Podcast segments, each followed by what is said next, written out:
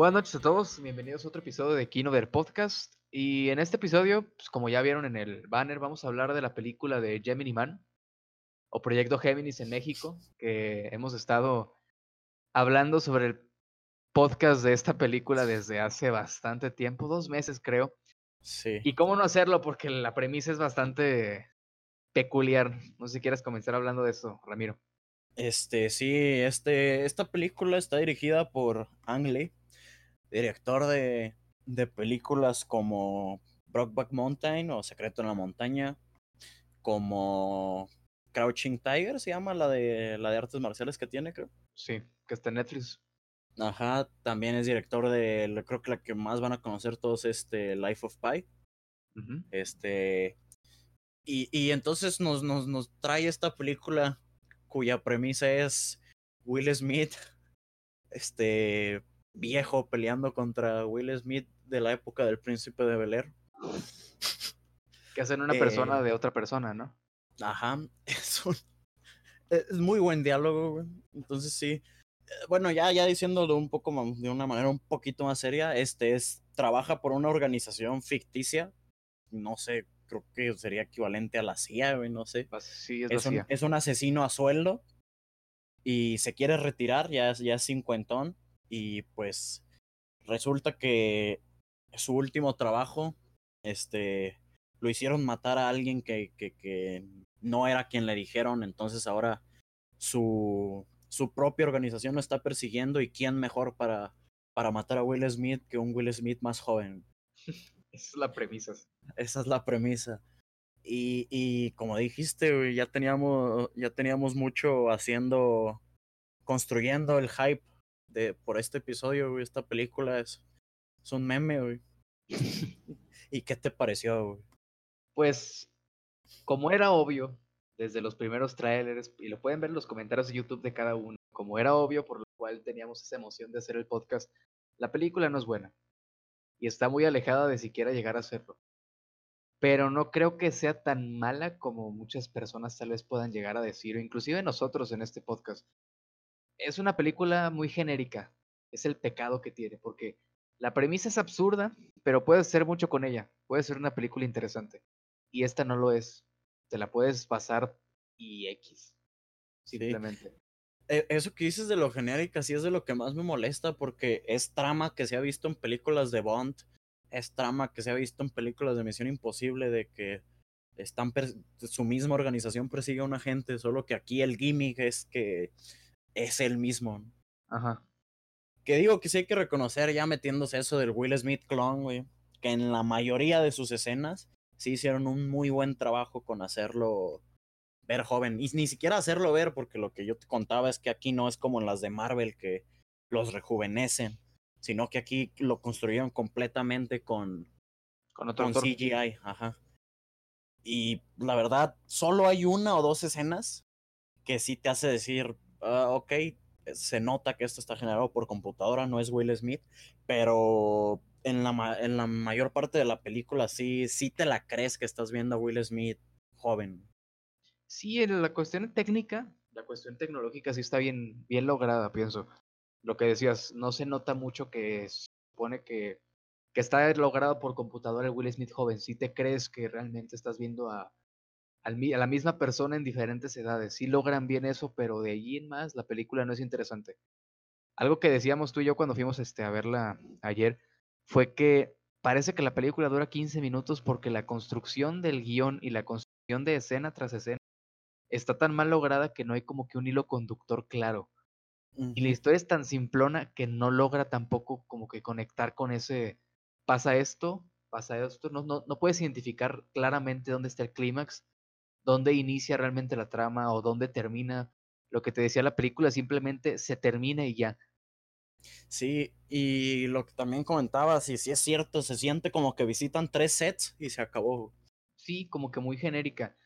Y por eso va lo que quería comentar, el único comentario específico que tengo sobre la película. Fuera de que es mala, fuera de que esto, porque se pueden analizar escena tras escena y es muy este, de baja calidad todo, sobre todo el guion. Como que no eh, fue el primer borrador que tuvieron y ya.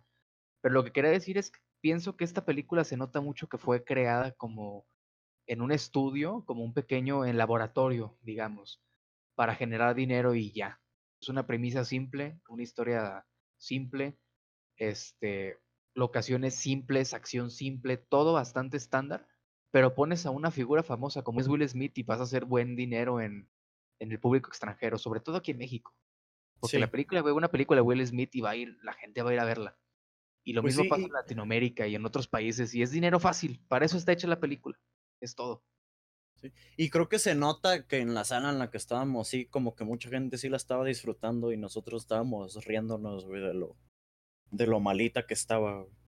No haciendo tanto escándalo, pero sí lo notábamos. O sea, sí era como que mucha gente sí le ponía atención. Aunque sí creo que sí llegó un punto en el que ya también la gente se estaba riendo también de lo absurdo, güey. Exacto, llega después, te desconectas de la película, como que la película, lo que mencionábamos, es tan estándar que llega un del público más, este, menos, por así decirlo, experimentado en identificar ese tipo de cosas, no que nosotros lo seamos expertos fílmicos, pero comienzas a darte cuenta de las fórmulas que utiliza la película y que el guion es muy malo y te desconectas de la película y simplemente te ríes de ella, no con ella. Yo, yo tengo mucha curiosidad, güey, de cómo terminó este guion en alguien en las manos de alguien como Ang Lee. Que las películas que mencioné al principio son de calidad, o sea, han estado nominadas a, a mejor película. Él ha, ganado mejor director. En Oscar, ganó en Cannes también. No es cualquier persona, digo. Lo que yo pienso y tiene que ver con el comentario que hice hace poco de que está hecha en laboratorio para hacer dinero. Pienso que igual es como que el experimento, es como una es un borrador de Ang Lee para probar la tecnología que utilizó en la película, que no lo mencionamos, pero está grabada en 120 frames por segundo. Y eso, lo siento que es como un borrador, como que voy a hacer esta película que va a ser dinero, no va a ser perder dinero. Se los mm. presento, déjenme hacer esto, y después lo va a utilizar en otra película. Un experimento muy a lo James Cameron, pienso. Sí, y fíjate que por más, por más que lo hubiera tratado como broma, sí me decepcionó un poquito porque pensé que sí, o sea, por más absurda que esté la premisa al final, como dices, podrías hacer algo interesante, podrías hacer algo más profundo y pensé, ok, es el tipo que dirigió este Secreto en la Montaña, es el tipo que dirigió Life of Pi, que es solo una persona narrando su travesía con un tigre y, y te hace sentir cosas, güey. Dije, puede que por más que me esté burlando de la película me termine gustando porque el director lo podría hacer, Pero, el no, güey. No se notaba, no se notaba la mano del director. Creo que aquí es cuando más te digo que es, es obvio que es un producto para hacer dinero, porque no me extrañaría si sale una historia después diciendo que Ang Lee nomás puso su nombre y casi ni lleva la producción, porque no se nota su mano. Ni siquiera las escenas de diálogo entre dos personas sencillo se sientan una enfrente de la otra se nota que hay, hay, una dirección clara. O la acción, güey, que por ejemplo te decíamos que tiene esta película de artes marciales que pueden ver en Netflix y tiene una acción muy bien llevada y aquí yo creo que la mejor es la que se ve en los trailers de la moto, que que es absurdo cuando igual hace reír, pero lo, lo ves en la pantalla es absurdo. Pero ni eso, porque por ejemplo, las películas de Misión Imposible, por poner un ejemplo, que tiene que ver un poco con esto que mencionabas al principio, de que lo persigue su propia organización y así. Son historias simples. Por lo, por lo mismo hacen hasta seis, van en la sexta, pero tiene una acción bien llevada y por lo tanto son interesantes. Preguntas de qué va a tratar la siguiente y si sacan una octava vas a ir a verla. Creo que pasa lo mismo con las de Rápidos y Furiosos, guardando proporciones. Es interesante en ciertas cosas. Y aquí no hay nada. No te puedes agarrar de nada de la película. Will Smith hay momentos en los que dices, ¿qué haces aquí? ¿Por qué estás haciendo esta película? No solo él, los demás este, personas involucradas. Y no tiene absolutamente nada de qué agarrarte. La puedes tomar como lo que yo decía, como estudiar el hecho de que es un producto para hacer dinero. Y es todo. Y creo que ni en eso le va a salir bien. Bueno, quiero ver los resultados en México, pero ya están los preliminares en Estados Unidos y quedó abajo de Joker, quedó abajo de The Adams Family. O sea, entonces le va a ir mal, creo. Es que, es que te digo, es un producto más para el público extranjero, es como Transformers. A Transformers le va bien en Estados Unidos, pero no tanto. Pero su público especial es China. Y no solo China, Asia en general. Este, las películas, por ejemplo, de Adam Sandler, son populares porque a México la gente las ve. Por poner otro ejemplo. Y creo que este es un caso similar. Will Smith es, es como uno de esos actores que la gente aquí en México sigue ubicando porque la gente sigue pensando que estamos en los noventas. Y creo que sí puede tener un poco más de golpe en taquilla. No tanto, pero lo suficiente como para que el estudio recupere algo de dinero y Ang Lee haya tenido la oportunidad de probarlo de los 120 FPS. Que fíjate que, eh, ¿qué te pareció eso? Estaba, a mí se me hizo distractor en ciertos momentos. No sé si me gustaría ver otra así, pero eh, no se ve tan mal como me lo esperaba. Pues yo sí, yo sí comencé a notarlo demasiado, sobre todo en la acción. Se, la película se veía muy rápida extremadamente rápida de las escenas de acción al punto en donde parecía que estás viendo un videojuego. Y creo que eso creo que no es la película indicada para hacerlo, tal vez en otro Es lo que te iba a decir, siento algo tipo Avatar. Matrix 4. Ajá, algo tipo Avatar, algo tipo Matrix sí podría quedar un poco mejor. Si hay más CGI de por medio, pero aquí casi no lo hay. El único efecto especial es el Will Smith joven y y se ve demasiado bien como para que te distraiga o que se vea mejor por los 120 FPS. Algo que noté ah, que llega a la, te digo que yo digo que solo hay una o dos escenas en las que se ve mal este monito de CGI. Toda la película procuran tenerla a oscuras. Y en las dos escenas que se ve mal es cuando está a plena luz del día. Creo que, es una escena importante. eso sí hay que reconocerse los que jugaron con las sombras para poder, para poder, no, supongo que ahorrar dinero y que no se viera tan raro. Sí, es lo que hacen. Es algo, es un truco muy viejo, vaya. Tal vez ahí sí está la mano de Ang Lee, o de una producción un poco más seria en cuanto a la película, pero te digo, en ningún momento pienso Ang Lee eh, le cometió un error porque no siento que en ningún punto hayan dicho voy a hacer una película seria. Como que no se lo tomó muy en serio. No lo culpo, pero se nota. No hay un punto en donde dices, aquí lo quisieron hacer algo serio, pero no lo lograron, así queda un poco de pena ajena y no, ni siquiera existe eso en la película. Es que no sé, yo he visto entrevistas y digo, no es que se vaya a poner el güey a hablar mal de su película luego, luego. Por supuesto.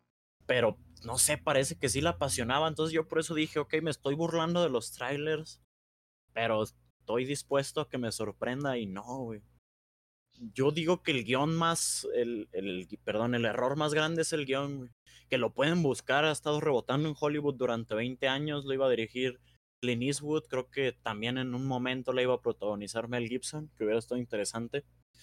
Este, racismo por dos, güey. Y no sé, o sea... También está en Israel la película. Uno, espera, no. Uno esperaría que rebotando 20 años que se, se, dieran el tiempo de pulirlo más, güey. Y tal vez una, Sí, tal vez una cuestión que estaba rebotando el guion, Ang Lee dijo, déjenme hacerlo, pero con esta condición de que me dejen probar esto. Y ponen, te digo, un este, actor popular en público extranjero y hacen un dinero fácil. Tal vez una cuestión así, o sea, es una película muy, muy blockbuster de los malitos en donde notas más que es una decisión corporativa que fílmica, que realmente es alguien tratando de dar una visión. Se siente como película del principio de los 2000, güey. Sí, totalmente, es como de los, es una película genérica y no hay nada más.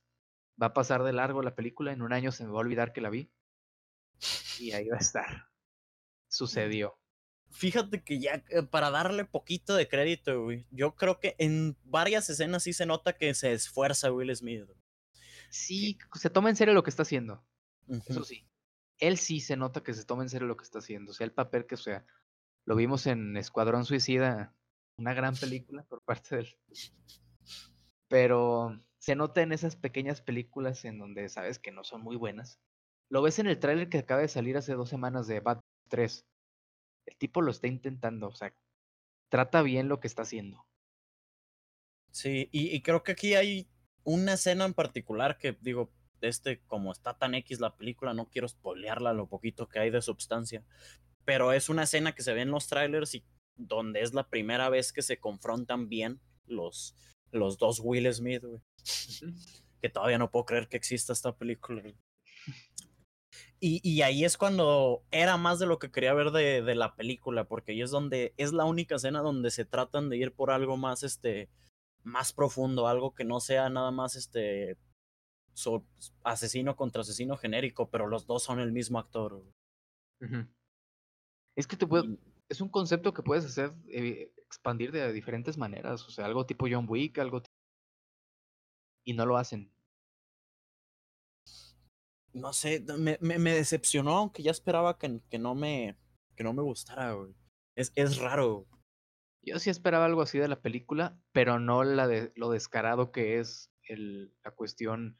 Es una película hecha, todas lo son, todas tienen en mente ganar dinero, pero sí, de vez en cuando salen películas así que se nota demasiado para el Parece tipo que salieron de una maquila de películas. Ajá, totalmente, y que es un objetivo muy claro y se y, y es, es esto esta, película. No sé si tengas algo más que decir, este, o, o ya terminamos aquí el, nuestro comentario positivo de la película Proyecto Géminis. Estoy buscándole algo más positivo, güey. Tiene escenas rescatables de acción. Will Smith lo intenta. El, está, fíjate que recomendaría verla en el cine si se puede, si pueden, por el hecho de los 120 frames, porque es algo que no se ve. De hecho, yo, yo quería verla porque la única película que recuerdo de alto frame rate no la vi en el cine, que fue la primera de, del Hobbit. Hobbit. Y el release ya para Blu-ray y DVD estaba a 24 como cualquier otra película. Entonces creo que por ese gimmick igual y vale la pena verla en el cine y porque al final, como tú dices, está genérica, pero si vas con la mentalidad de que vas a ver algo genérico, puede que la, la soportes, la disfrutes, o sea, es, un, es palomitera. Entonces creo que sería mi conclusión positiva, para no, para no decirle más cosas negativas. Pues yo creo que lo mismo. Veo a veo personas disfrutando la película porque en ciertos momentos es entretenida. No deja de ser una película, aunque es genérica, aunque no muy buena, pero no deja de ser una película de acción. Y si te gusta ver cómo llevan ese esa cuestión de que son dos Will Smith, uno joven, ¿qué va a pasar? ¿Cuál es el dilema moral aquí? El dilema existencial tal vez puede que te detenga la película. Y no es tan larga, dura como una hora 40 minutos. Así uh -huh. que por eso la recomendaría. Y pues bueno, creo que este es el.